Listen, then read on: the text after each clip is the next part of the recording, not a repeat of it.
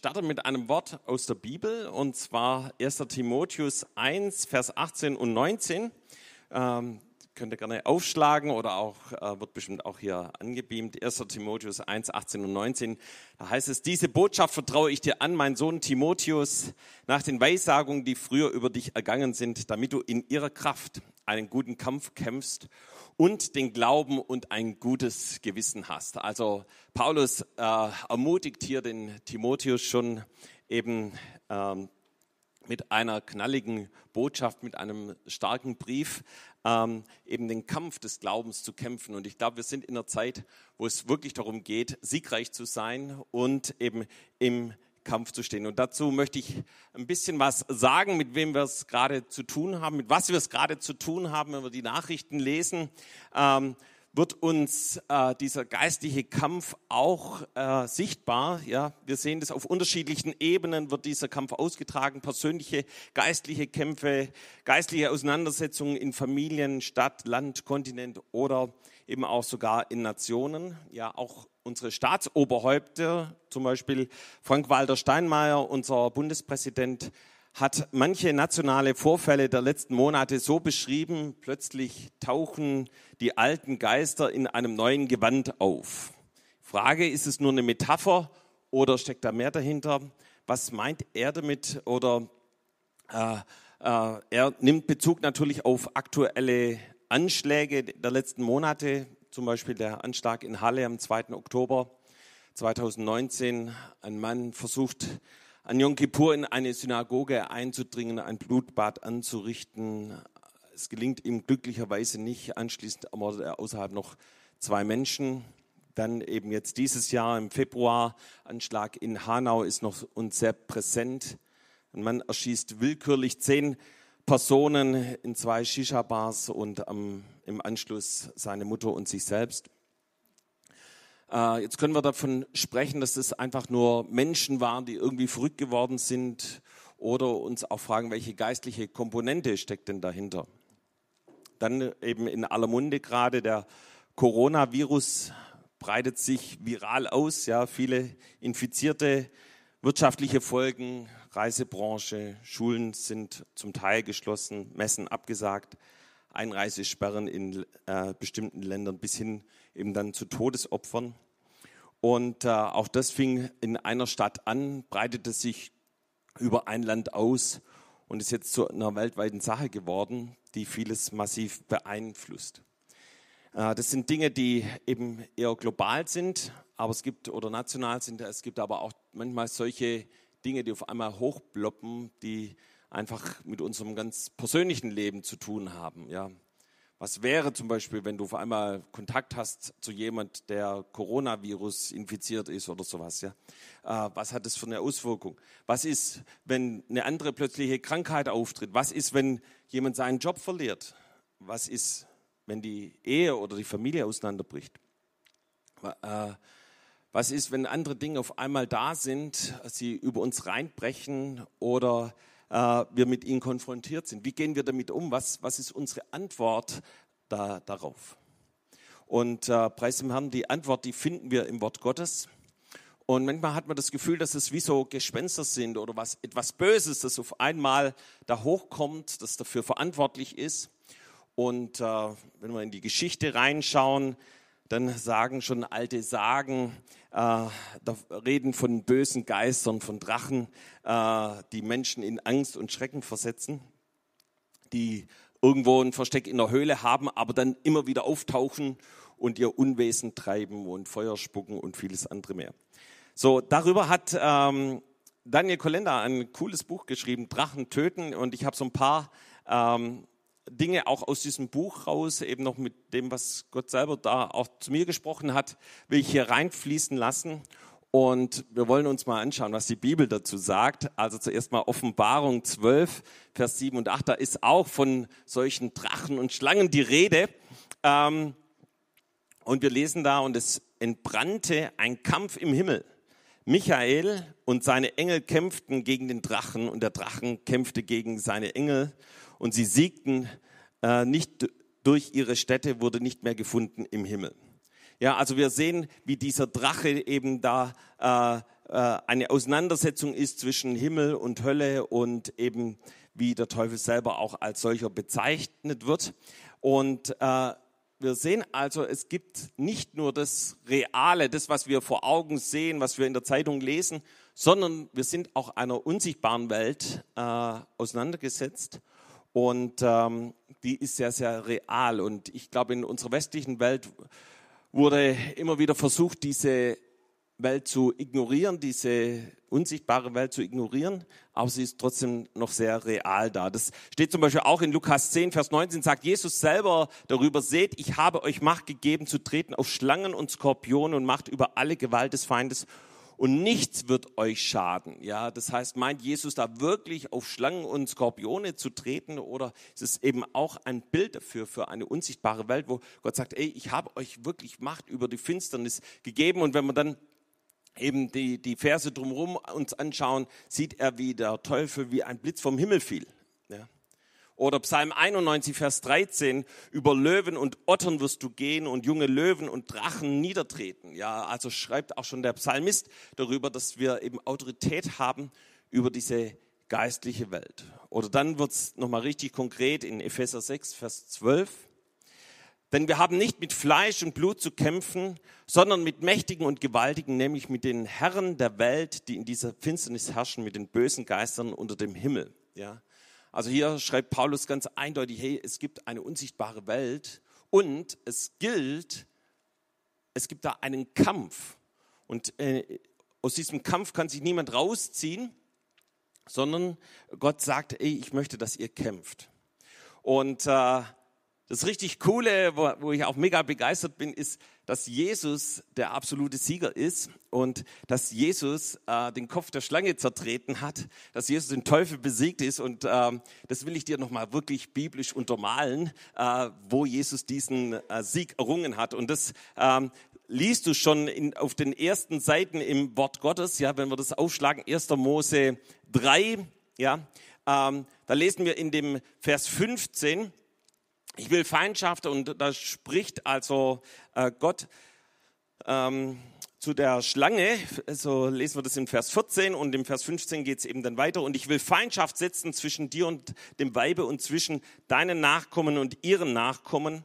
Der soll dir den Kopf zertreten und du wirst ihn in die Ferse stechen. Ja, das heißt eben hier lesen wir zuerst mal eben von den Nachkommen, ja, äh, der Frau, äh, der soll dir den Kopf zertreten. Und hier ist die Rede eben von Jesus, äh, der ein Nachkomme natürlich von Eva und dann eben von Maria geboren. Und er hat den Kopf der Schlange zertreten. Ja, Jesus hat den Teufel besiegt und die Schlange ist eben der Teufel. Und eben hier steht, ähm, und er sagt eben zu dieser Schlange, du wirst ihn in, diese, in die Ferse stechen. Und jetzt ist die Frage, was ist denn damit gemeint? Meiner Meinung nach ist die Rede von dem, was am Kreuz geschah. Interessanterweise hat die Schlange nicht Eva gebissen und das Gift der Sünde in sie injiziert. Nee, sie musste sich für die Sünde entscheiden. Doch Jesus, der ohne Sünde war, und sich nicht für Sünde entschied, auch nicht ein einziges Mal gefallen ist, ihm wurde dieses Gift der Sünde der ganzen Menschheit, dein und meine Schuld, am Kreuz injiziert. Und das war dieser Moment, wo Jesus an diesem Kreuz hing und es für drei Stunden lang finster war, dunkel war und wirklich die, die Schuld und Sünde der ganzen Menschheit auf Jesus geladen wurde. Äh, äh, und Jesus am Kreuz gestorben ist, ausgerufen hat, es ist vollbracht, ähm, äh, da ist genau das passiert. Doch Jesus äh, war damit nicht fertig. Ja? Äh, unser großartiger, wunderbarer Jesus, er hat dieses Gift der Sünde, den Tod, siegreich und weit überwunden. Und deshalb lesen wir in 1. Korinther 15, Vers 55 und 57, Tod, wo ist dein Sieg? Tod, wo ist dein Stachel?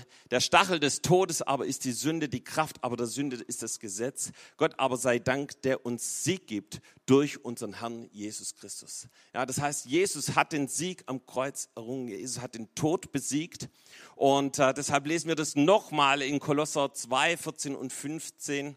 Er hat den Schuldbrief getilgt, der mit seinen Forderungen gegen uns war Jesus hat ihn weggetan und an das Kreuz geheftet. Und nicht nur das, dass er unseren Schuldbrief weggetan hat, es geht hier noch weiter in Vers 15. Er hat die Mächte und Gewalten ihrer Macht entkleidet und sie öffentlich zur Schau gestellt und hat einen Triumph aus ihnen gemacht. In Christus. Ja, das heißt, Jesus hat am Kreuz den Teufel besiegt. Jesus hat die, den Teufel triumphierend besiegt. Und damit mit dem, was Jesus getan hat, dass er gestorben und auferstanden ist, hat er den Weg frei gemacht, dass jeder Einzelne in eine wunderbare Beziehung zu Jesus hineinkommt. Und ihr Lieben, das ist das Evangelium. Das ist die gute Botschaft des Wortes Gottes. Das ist die Grundaussage der Bibel. Die Grundaussage der Bibel ist, dass Jesus dich liebt. Er liebt dich. Und dass es eine Trennung gibt zwischen dir und dem lebendigen Gott, zwischen uns und dem lebendigen Gott. Und das Schuld und Sünde. Und genau dafür ist Jesus gestorben. Er hat dafür bezahlt. Er hat diesen Schuldschein, der gegen uns stand, an das Kreuz geheftet. Und er hat eben Tod und Sünde, den Teufel besiegt und das nicht nur gerade so, sondern Jesus hat einen triumphalen Sieg errungen. Und wenn wir jetzt Ja sagen zu ihm und diesen Rettungsring ergreifen, dann wirst du aus dem Reich der Finsternis herausgerissen, aus Finsternis, aus Isolation, aus Unsicherheit rausgerissen und kommst wirklich äh, bei Jesus an und findest neues Leben. Und was Jesus möchte, er möchte, dass wir in diesem Sieg jeden Tag leben und dass wir nicht unter dem Einflussbereich oder besser gesagt unter der Knute des Teufels sind. Und gegen wen haben wir jetzt zu kämpfen? Ja, da ist die Bibel sehr, sehr klar. 1. Petrus 5, Vers 8, seid nüchtern und wacht, denn der Widersacher, der Teufel, geht umher wie ein brüllender Löwe und sucht, wen er verschlinge. Das heißt, der Teufel schaut immer wieder, ey, wen kann ich verführen, wen kann ich auf den falschen Weg bringen.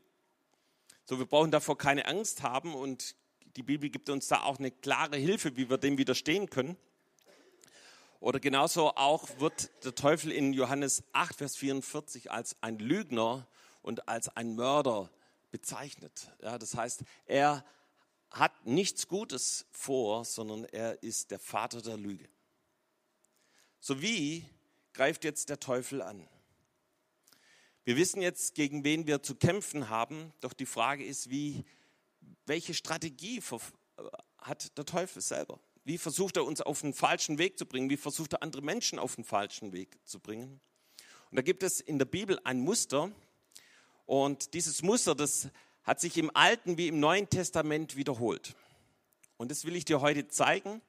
Und ich glaube, dass Gott dir damit ein, eine Strategie gibt, wie du diesen listigen Anschlägen des Teufels siegreich widerstehen kannst. Ja. Sag mal zu deinen Nachbarn, Gott möchte, dass du im Sieg lebst. Ja. So, und äh, um dieses Muster zu verstehen, da schauen wir einfach nochmal ganz kurz nach 1. Mose 1, äh, Entschuldigung, 1. Mose 3, die Verse 1 bis 6 an. Und das, da geht es um den Sündenfall. Und viele kennen diese Geschichte, aber hinter dieser Geschichte steckt ein ganz spezielles Muster. Und ich glaube, dass äh, Gott darüber sprechen möchte. Aber die Schlange war listiger als alle Tiere auf dem Felde, die Gott der Herr gemacht hatte.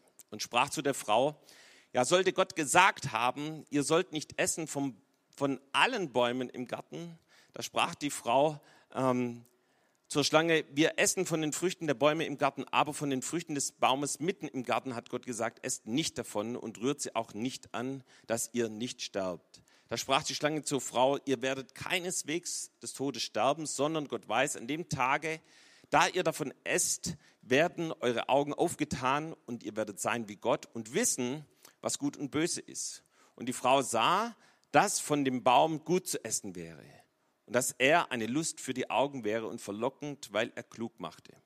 Und sie nahm von der Frucht, aß und gab ihrem Mann, der bei ihr war, auch davon und er aß.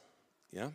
Okay, also was ist die Strategie des Teufels eben hinter diesem Text? Er war musst dir vorstellen, der Teufel war höchst eifersüchtig, dass Gott den Menschen nach seinem Ebenbild machte, innige Gemeinschaft hatte, eine coole Beziehung hatte, mit denen zusammen durch den Garten gingen, sie die Tiere benannten und vieles mehr. Und er wartete nur auf einen Augenblick, eben wo er diese Beziehung zerstören könnte. Er wusste genau, es gibt nur eine Möglichkeit, und zwar dieselbe, die ihn aus dem Himmel katapultierte, und zwar sie zur Sünde zu verführen. So, und eines Tages war eben Eva unterwegs und sie dachte, ja, ja, komm, ich schau mal an dem Baum der Erkenntnis vorbei, mal gucken, wie die Früchte aussehen. Und, ähm, und dann hat die Schlange gedacht, so, das ist mein Moment, ja, äh, jetzt werde ich sie verführen. Und ähm, als sie denn dort ankam, ähm, fängt eben die, der Teufel durch die Schlange an, das Wort Gottes anzuzweifeln. Das ist also seine Strategie, erstens das Wort Gottes anzuzweifeln. Und zwar mit dieser Frage, hat Gott wirklich gesagt, dass ihr keine Früchte von den Bäumen des Garten essen dürft? Und eigentlich verdreht die Schlange eben hier das, was Gott in seiner Großzügigkeit gesagt hat. Nämlich Gott sagte, wie wir davon äh, auch wissen, dass sie von allen Bäumen essen dürfen, eben außer von dem Baum der Erkenntnis. Und mit dieser Fragestellung versucht der Teufel indirekt Gott anzuklagen. Er ist ja auch der Ankläger, wie wir es vorhin schon gehört haben, äh, um Gott als ungerechten Tyrannen darzustellen der eigentlich alles haben möchte, ganz nach dem Motto, Gott will nicht, dass du Spaß hast. Er will nicht, dass du den Garten genießt. Dein Leben hier besteht nur aus Regeln und Vorschriften. Doch genau das Gegenteil ist die wahre Wahrheit. Eva reagiert in dem Moment noch gut und versucht doch das verdrehte Wort von der Schlange wiederherzustellen und richtig zu stellen und zu sagen, nein, äh, Gott sagt es anders, wir dürfen von allen Bäumen essen, außer von dem Baum in der Mitte des Gartens. So, und dann kommt die, die, der zweite Satz, die zweite, der zweite Angriff auf die Eva. Und zwar versucht im zweiten Punkt die Schlange Gottes Ehrlichkeit anzuzweifeln. Das heißt, ihr werdet keineswegs des Todes sterben, war die Aussage des Teufels. Damit stellt er eben die Ehrlichkeit Gottes in Frage. Mit anderen Worten, Gott lügt euch alle an und plötzlich sind auf einmal zwei Stimmen in Evas Kopf. Entweder die eine sagt zu ihr, ihr werdet alle sterben und die andere sagt zu ihr, ihr werdet keineswegs sterben. Und jetzt muss sie sich entscheiden. Beide können nicht recht haben. Wem soll sie glauben? Wem ist sie gehorsam? Und jetzt im dritten Teil setzt die Schlange noch eins nach und äh, versucht, Gottes Motive in Frage zu stellen. Mit diesem Satz, Gott weiß, an dem Tage, da ihr davon esst, werden eure Augen aufgetan und ihr werdet sein wie Gott und wissen, was gut und böse ist. Und mit anderen Worten sagt sie hier, Gott will euch einfach klein halten. Er versucht euch davon abzuhalten, alles zu sein, was ihr sein könnt. Er will euch was vorenthalten, sodass ihr nicht sein könnt wie er. Gottes Motive sind nicht euer Wohlergehen, sondern nur sein Eigeninteresse. Er empfindet euer Potenzial als Bedrohung. Und mit diesen Anklagepunkten, mit diesen Lügen wird sie bombardiert, ja. Und es war eben nicht nur diese Anklage, das war auch das Angebot, ihr werdet sein wie Gott.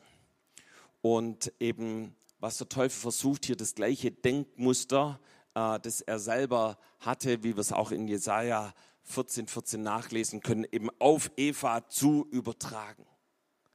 Es war also nicht nur eben der Akt des Ungehorsams, des Stolzes oder der Unabhängigkeit, sondern der Teufel hat versucht, dieses satanische Denkmuster auf Eva zu übertragen. Und ich glaube, dass der Teufel das auch heute noch versucht, das Wort Gottes in Frage zu stellen, das, die Motive Gottes anzuzweifeln. Und dann kommt so eine Spirale in Gang. Ja, das fängt oft an mit den Begierden, geht weiter in die Versuchungen, Sünde und Tod. So ist diese Reihenfolge. Und äh, solche Reihenfolgen sehen wir auch in der Bibel. Zum Beispiel bei Petrus. Ja. Äh, in Matthäus 16 ist davon die Rede, da fragt Jesus, was denkt ihr, wer ich bin? Und Jesus sagt, hey, du bist der Sohn Gottes, ja. Und dann kommen diese ganz starken Verheißungen, ja, auf dich will ich die Gemeinde bauen und so weiter. Die Pforten der Hölle werden es nicht überwinden, ja. Und dann direkt äh, im, im nächsten Abschnitt ähm, spricht Jesus ganz vertraulich darüber, dass er viel leiden muss, dass er dass er gefoltert wird, dass er am Kreuz sterben wird und dass er auferstehen wird. Und dann kommt Petrus, der gerade so eine Bestätigung von Gott bekommen hat, äh, zu ihm und sagt, du Jesus, also das soll dir nicht widerfahren, das, das wollen wir nicht. Ja? Und, ähm, und Jesus wendet sich zu Petrus hin und sagt zu ihm, geh weg von mir, Satan. Du bist mir ein Ärgernis, denn du meinst nicht, was göttlich, sondern was menschlich ist. Ja, das heißt, Petrus hat einfach versucht, eben menschlich auf diese Aussage, auf das, was Jesus sagt, zu reagieren. Und das ist eben diese teuflische Spirale der Finsternis. Ja. Aber die Frage ist, wie können wir Widerstand leisten? Wie können wir nicht auf diese Denkmuster, die der Teufel uns anbietet, ähm, einsteigen? Wie können wir das überwinden? Und ich glaube, dass Gott uns gerade in dieser Zeit lehrt zu überwinden und siegreich zu sein und wirklich im Sieg zu leben. Ja. Und wir sehen interessanterweise, dass der Teufel, er ist einfach nicht so kreativ, ähm, im Neuen Testament die gleiche Strategie anwendet, um Jesus zu verführen. Und das lesen wir in Matthäus 3 und ich empfehle euch auch das mal ganz kurz aufzuschlagen. Und zwar ist es so, dass es ganz, ganz am Anfang des Dienstes von Jesus ist. Ähm, zuallererst lesen wir noch im Kapitel 3, wie Jesus getauft wird. Ich, ich liebe diese Verse, ja, wie er an den Jordan kommt und eben äh, Johannes bittet ihn zu taufen. Der will zuerst nicht, aber dann tauft er Jesus doch und dann gibt es diese Hammer-Situation, wo sich der Himmel öffnet und äh, Gott spricht, das ist mein lieber Sohn, an dem ich wohlgefallen habe und gleichzeitig noch der Heilige Geist in Form von einer Taube auf Jesus kommt. Ja, also hier Vater, Sohn und Heiliger Geist direkt zusammen in Aktion. Also was gibt's Besseres? Ähm, also eine hammer coole geistliche Erfahrung auch für Jesus, ja, der gerade seinen Dienst beginnen will. Und dann lesen wir in Kapitel 4, und ihr wisst ja, dass eigentlich diese Kapitel da gar nicht normalerweise da sind. Also direkt eben im Zusammenhang wird Jesus vom Geist in die Wüste geführt, damit er vom Teufel versucht würde. Ja, das heißt, Jesus entschließt sich, eine Zeit des Gebets, des Fastens zu haben. In Parallelstellen wissen wir, dass eben er 40 Tage gefastet und gebetet hat. Und am Ende von dieser Fasten- und Gebetszeit ähm, kommt diese Versuchung, fängt der Teufel an, eben Jesus zu versuchen und er versucht es eben in der gleichen Strategie eben wie auch ähm, bei der Eva. Das heißt, er attackiert ihn im Vers 3 mit diesen Worten, bist du Gottes Sohn, so sprich, dass diese Steine Brot werden. Also Jesus, wenn du wirklich Gottes Sohn bist, dann sprich, dass diese Steine Brot werden. So, und äh, was ist das jetzt hier für ein Angriff? Jesus, der erst äh, vor 40 Tagen so eine göttliche Bestätigung in Form dieser hörbaren Stimme bekommen hat. Ähm, eben, wie ich es gerade auch schon gesagt habe, dies ist mein lieber Sohn, an dem ich wohlgefallen habe, also hörbare Stimme vom Himmel. Ja? Ähm, und hier versucht der Teufel das, was der Vater zu ihm gesagt hat, anzuzweifeln. Doch interessant ist, wie Jesus antwortet. Er sagt nicht, dass er erst vor 40 Tagen so eine coole Taufe hinter sich hatte mit hörbarer Stimme vom Himmel, dass er der Sohn Gottes ist. Nee, Jesus antwortet anders. Er zitiert äh, in Matthäus 4, Vers 4, lesen wir, er aber antwortete und sprach, es steht geschrieben in 5. Mose 8, Vers 3, der Mensch lebt nicht vom Brot allein, sondern von einem jeden Wort, das aus meinem Mund geht. Das heißt, Jesus kannte das Wort und er wandte das Wort Gottes an. Also mein erster Punkt, wie wir siegreich widerstehen können, wir müssen das Wort Gottes kennen. Sag das mal deinem Nachbarn, du musst das Wort Gottes kennen. Ja? Jesus wusste, dass sein Leben und sein Dienst nicht auf Wunder basiert, es muss kein Wunder, er muss hier kein Wunder aus dem Ärmel schütteln, um zu beweisen, dass er der Sohn Gottes ist. Er wusste genau, äh, dass sein Fundament das ist, was Gott gesagt hat. Das ist, was in dem Wort Gottes festgeschrieben ist, dass er der Sohn Gottes ist. Er weiß genau, dass das das ist, auf dem er steht und von dem er lebt. Er kannte das Wort Gottes und er konnte es zitieren. Und um den listigen Anschlägen zu widerstehen, da müssen wir das Wort Gottes kennen. Und wir, ich glaube, Gott möchte, dass wir das parat haben, dass wir wissen, was Gott über unserem Leben und eben in jeder Situation, in der wir sind, sagt. So, im zweiten Punkt ähm, habe ich genannt, wir müssen das Wort Gottes glauben. Ja, die zweite Versuchung ähnelt der ersten. Da führte ihn der Teufel mit sich in die heilige Stadt und stellte ihn auf eine Zinne des Tempels und sprach zu ihm, bist du Gottes Sohn, so wirf dich hinab, denn es steht geschrieben, er wird seinen Engeln deinetwegen Befehl geben, dass sie werden, äh, und sie werden dich auf Händen tragen, damit du deinen Fuß nicht an einen Stein stößt. Ja, also hier die Frage wieder, wenn du Gottes Sohn bist, ja, äh, dann stelle doch die Verheißungen Gottes auf die Probe. Ja, und ähm, Jesus geht nicht darauf ein, sondern er antwortet sehr simpel. Da sprach Jesus zu ihm wiederum, steht geschrieben, 5. Äh, Mose 6, Vers 16, du sollst den Herrn, deinen Gott, nicht versuchen. Was zitiert hier Jesus für eine Stelle? Du sollst den Herrn, deinen Gott, nicht versuchen. Ähm, das ist eine Stelle aus dem Buch Mose, wo eben das Volk Israel in der Wüste unterwegs war und äh, sie schon gewaltige Wunder erlebt haben, ja, eben der Auszug aus Ägypten, dann sind sie durchs Rote Meer gegangen und eben durch die Wüste marschiert. Und irgendwann ist ihnen das Wasser ausgegangen, sie hatten nichts mehr zu trinken. Und da in Massa, äh, da fingen sie an, Gott und Mose herauszufordern, ja, zu anzuklagen, herauszufordern und ähm, sie haben also nicht mehr auf das Wort sich verlassen, dass Gott sie versorgt und dass er sich auch um das Wasser kümmert, sondern äh, sie wollten eben sehen, dass jetzt was passiert. Und ähm, Jesus sagte mit diesem Zitat, Teufel, ich werde Gott nicht versuchen wie dieses Volk Israel in Massa. Ich brauche keinen Beweis, sondern ich vertraue dem Wort Gottes und das ist gut und er wird sich um mich kümmern.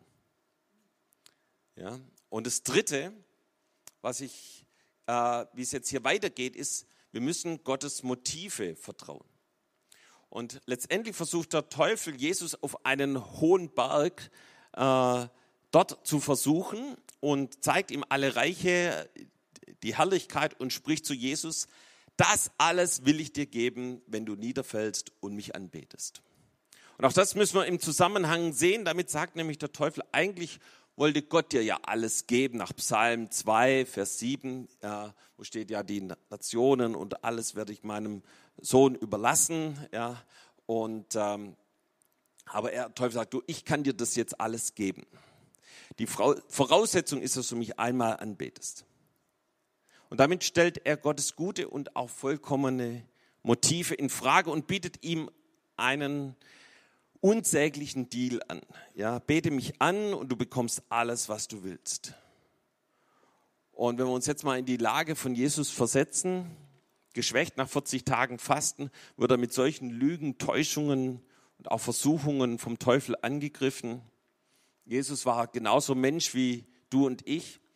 Doch Jesus hat überwunden und er entgegnet dem Teufel. Da sprach Jesus zu ihm, weg mit dir, Satan, denn es steht geschrieben, du sollst anbeten den Herrn, deinen Gott, und ihm alleine dienen.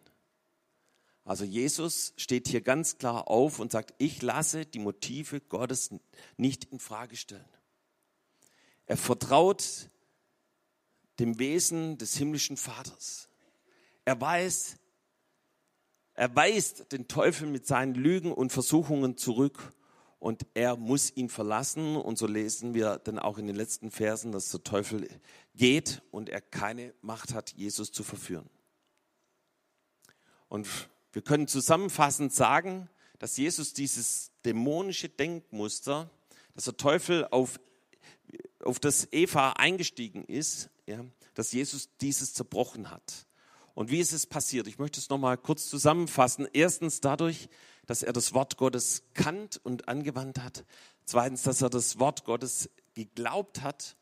Und drittens, dass er weiß, dass er einen guten Vater hat, dass er auf die Motive Gottes hundertprozentig vertraut hat. Und ich weiß nicht, ob dir bei der Antwort von Jesus etwas aufgefallen ist. Und zwar jedes Mal verwendet Jesus die Worte, es steht geschrieben. Ja? Also bei allen drei ähm, Aussagen, die der Teufel ihm vorbringt, antwortet Jesus, es steht geschrieben. Das heißt, Jesus hat nicht auf seine coole Tauferfahrung mit dem Holy Spirit Encounter oder der ersten Folge von Voice of Heaven ähm, vertraut.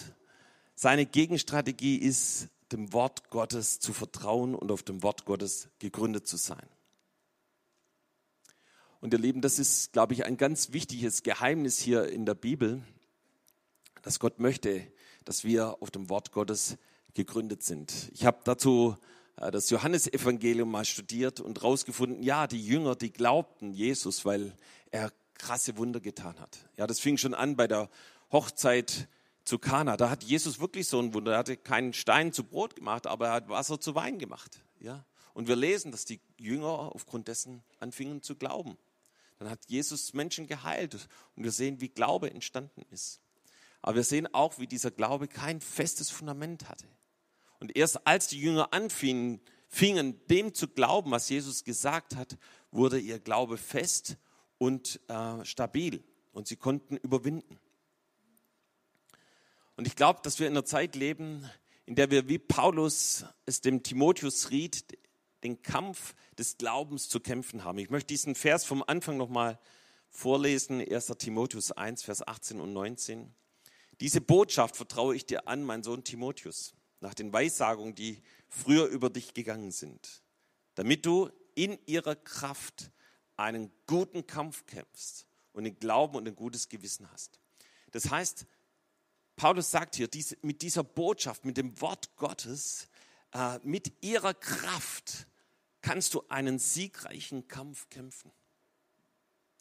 Und ich glaube, dass Gott uns herausfordert, jetzt in, gerade in dieser Zeit von solchen Herausforderungen und geistlichen Kämpfen, das Schwert des Geistes, welches ist das Wort Gottes zu ziehen und den Teufel mit all seinen Verführungen, Anklagen und Lügen zurückzuweisen und äh, das zu bekennen, was Gott durch sein Wort sagt.